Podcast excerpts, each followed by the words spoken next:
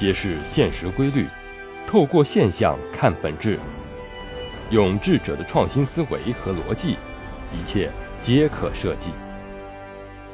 强者思维，作者李梦瑶，播讲陈二步。布利斯定律，想明白了，事情就好解决了。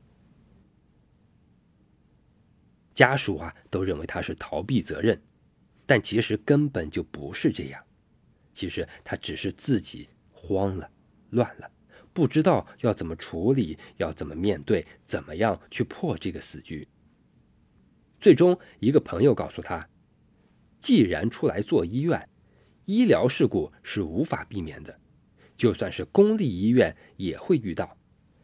再严格、再规范的管理。仍旧管不了人心和劣根性，问题大多都出在人身上。今天不遇到，明天你也会遇到。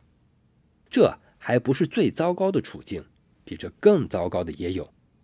不过既然已经发生了，逃避没有用，只能去面对。最重要的是，逃也逃不掉，因为这本身就是他的责任。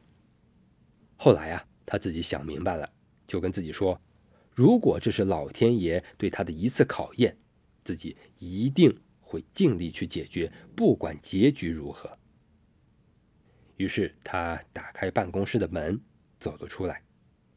家属情绪激动，扑过来打他、骂他，他都不还口，也不还手，不停的道歉，并一再承诺会解决这件事。待家属稍稍平静下来，愿意沟通之后，他先和家属解释了这件事情的来龙去脉，然后说明了这件事发生之后，他们立刻采取了哪些措施。最后就是解决办法。人已经去世，他无力回天，但愿意承担经济赔偿，为死者家属尽一份力，承担一些责任。最开始的时候啊，家属骂他。说发生了这么大的事情，他还这样镇定，一看就是没良心。但是后来，他的真诚打动了这些人。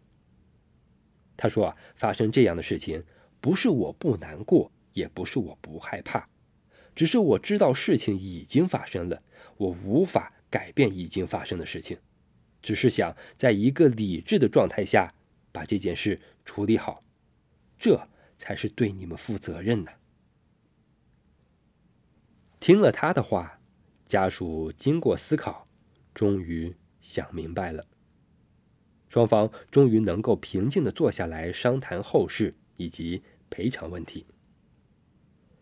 本着愧疚和担当，他自己承担了所有的责任，也承担了一些他不该承担的责任。在力所能及的范围内，对家属的要求做出最大让步，满足了他们所有的要求。甚至还额外给了一些赔偿，最终家属满意了。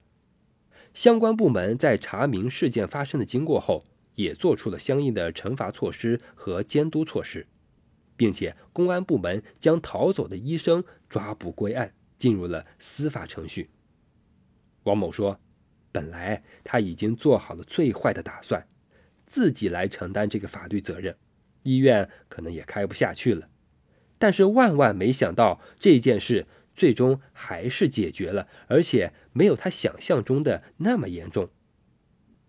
最终，医院在停业整顿之后正常营业，口碑反而比以前更好了。他明白，如果这件事无法避免，自己也改变不了，只有积极的去面对，尽心尽力的去解决，这才是唯一的出路。所以后来，不管他的人生遇到什么样的难关，他每一次都能够迎刃而解。很多成功的人看起来很淡定，处理事情起来手段非常高超，都是因为明白这个道理：世间万物只有自己想清楚了，才能够去解决掉。